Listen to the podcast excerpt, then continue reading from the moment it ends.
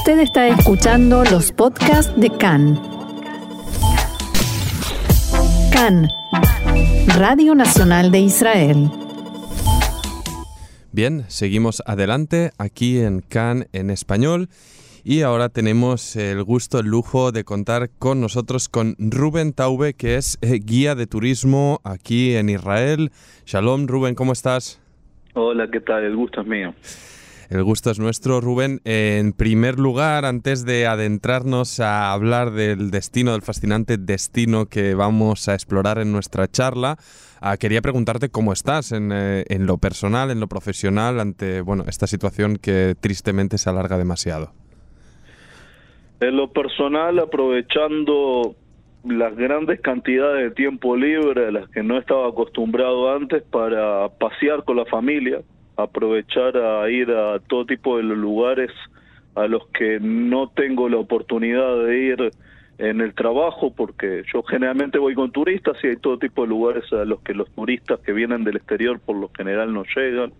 Y eso es lo que estoy aprovechando, aprovechando para estudiar, así conozco un poco más para cuando vuelva a llegar la gente del exterior. Bueno, y encima disfrute de estar con la familia, ¿no? Y al final no hay mejor modo de aprovechar el tiempo, seguro que es un gusto. En todo caso, eh, Rubén, hoy vamos, eh, vamos a hablar de Caesaria, esa eh, linda ciudad que recoge eh, muchas, eh, bueno, mucha historia y que por ella obviamente atraía a muchos turistas hasta que pues la situación cambió y se, y se cerró la entrada de visitantes, que esperemos vuelva cuanto antes. Pero uh, dinos, Rubén, ¿cuál es la atracción de Caesarea? Bien, Cesarea o Cesarea Marítima eh, hablábamos también un poquito en el podcast anterior que es uno de esos sitios que hay que aprovechar a visitarlo ahora, antes de que vuelva eh, esa cantidad de gente que suele visitar el lugar. Eh, es uno de los sitios más visitados de Israel. El Parque Nacional de Cesarea, donde está la mayor parte de las ruinas arqueológicas, recibe aproximadamente medio millón de visitas anuales o recibía hasta el año pasado. Y junto con el Parque de Masada son los dos sitios más visitados de Israel. Si uno iba el año pasado, cualquier día de la semana, ¿eh? el parque abría a las 8, uno llegaba a las 9 y ya estaba repleto de gente. Y por eso eh, recomiendo aprovechar a visitarlo ahora, antes de que se resuelva la crisis, cuando uno todavía puede ir a visitarlo más tranquilo, sin tanto amontonamiento de gente. ¿Y, y, qué es lo que hace que este lugar eh, previamente estuviera tan, eh, tan, tuviera tanto reclamo? Bueno, eh, es uno de los sitios más bonitos de Israel, un parque arqueológico que tiene un teatro romano en muy buen estado de conservación, anfiteatro, un, un hipódromo para carrera de caballos, restos de murallas de la época de los cruzados y todo esto junto al mar. O sea que el interés arqueológico, la belleza natural y la historia del lugar. Estamos hablando de una ciudad que fue construida hace dos mil años atrás eh, por el rey Herodes y que tiene mucha importancia también religiosa, tanto para judíos como para cristianos. ¿Eh?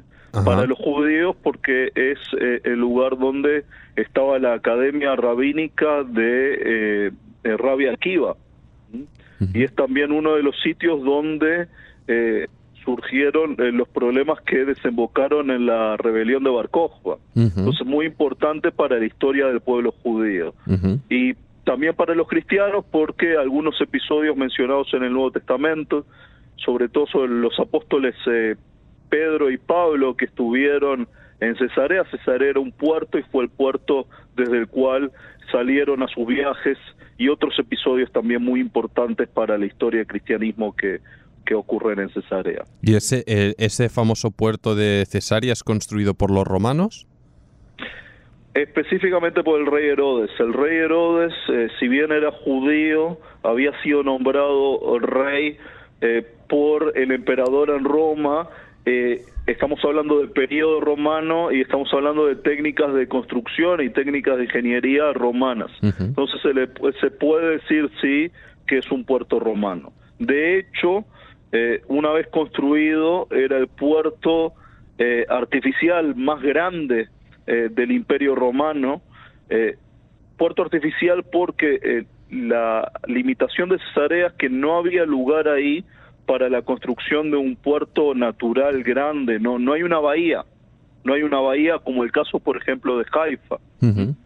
Entonces, lo que hizo Herodes construyó un muelle enorme que entraba unos 800 metros adentro del mar y artificialmente encerró un pedazo del mar y lo transformó en el puerto más grande artificial de todo el imperio y el puerto más grande de la mitad oriental del imperio romano. O sea, estamos hablando de un puerto que era gigantesco para las medidas de aquella época y bastante grande para lo que son los puertos de hoy en día también. ¿Qué tan importante era por aquel entonces eh, para el imperio? Ah, ¿Qué significaba Cesarea?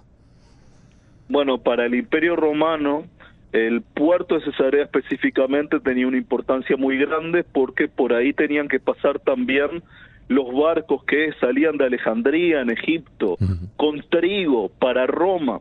En aquella época la navegación eh, no era fácil atravesar el mar Mediterráneo en línea recta, entonces tenían que ir navegando eh, por la costa y en el, en el camino paraban y paraban eh, en Cesarea y luego seguían camino hacia Roma, entonces eh, se podía comerciar eh, y poder abastecer a Roma de, de trigo y para poder tener a la gente en Roma contenta con pan y circo. Claro. Eso a nivel de todo el imperio.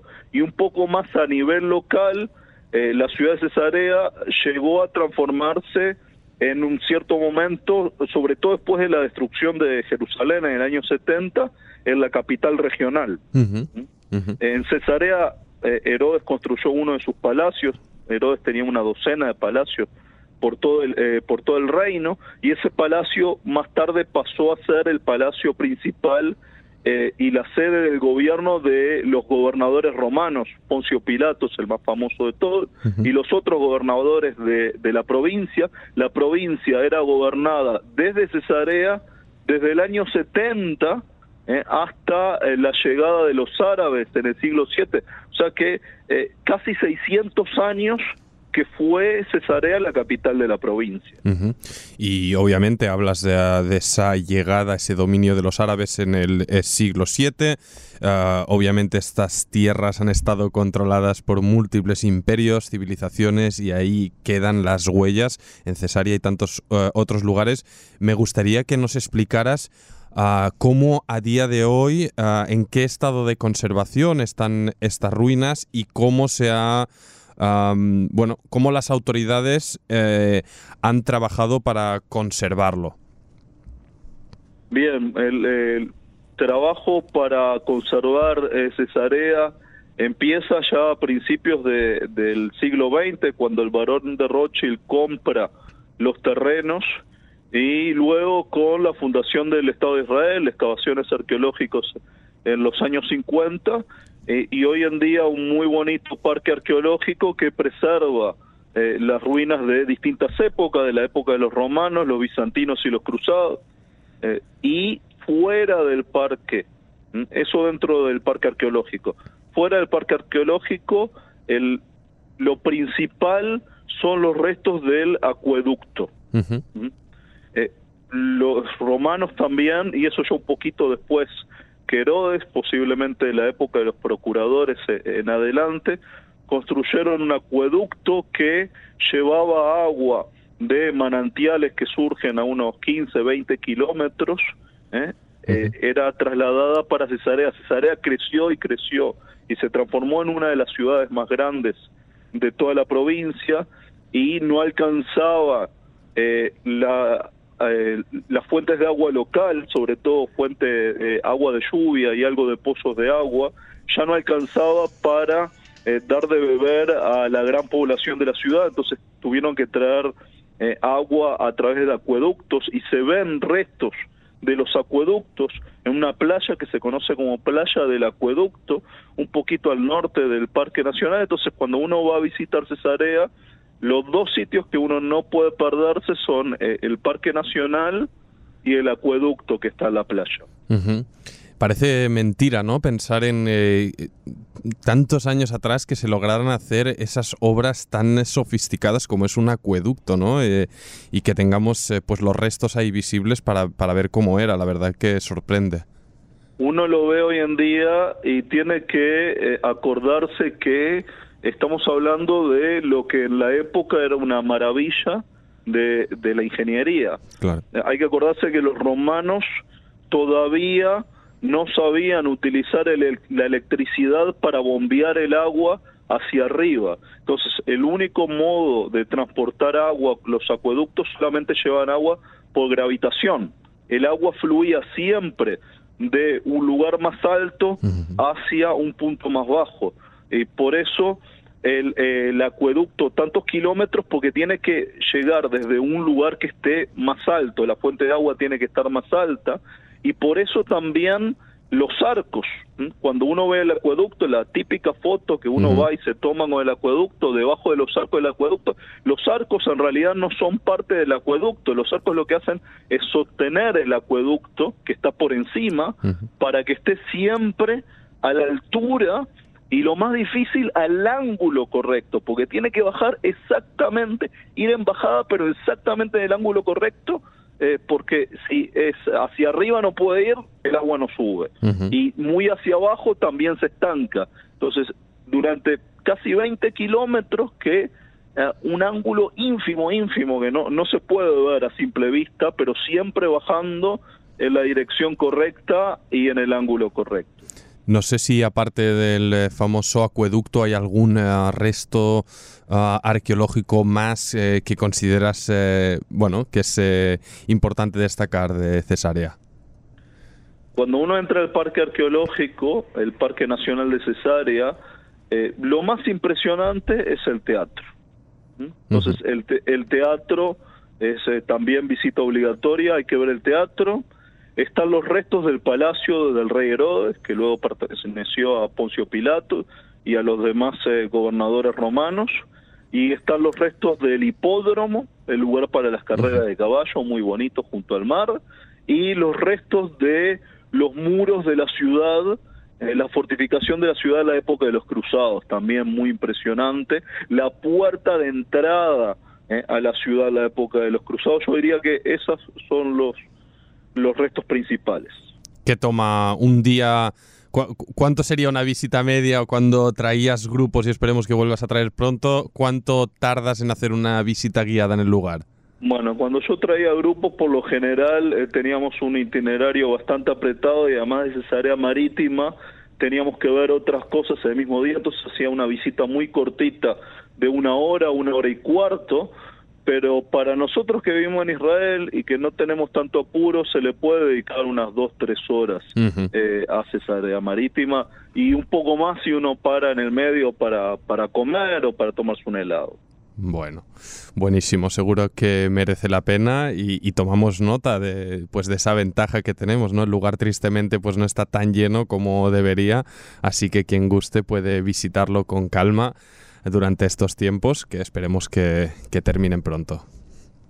Un detalle más, eh, aquella gente que ya visitó Cesarea Marítima, vale la pena volver porque los últimos dos, tres años eh, hay cosas nuevas uh -huh. o, o, cosas antiguas que han sido restauradas eh, en todo caso. Uh -huh. el puerto, se han reconstruido partes del puerto, vale la pena verlo, hay una fuente de agua también de la época de los romanos o de los bizantinos, entonces también para el que ya estuvo en Cesarea Marítima vale la pena volver, eh, verlo de vuelta y ver eh, aquellas, eh, aquellos desarrollos nuevos que hay hoy en día en el parque. Pues tomen nota los oyentes. Y Rubén Taube, guía de turismo en Israel, te agradecemos este viaje radiofónico por Cesarea y hasta la próxima. Gracias a ti, un abrazo. Bueno, y nosotros seguimos aquí en CAN en español.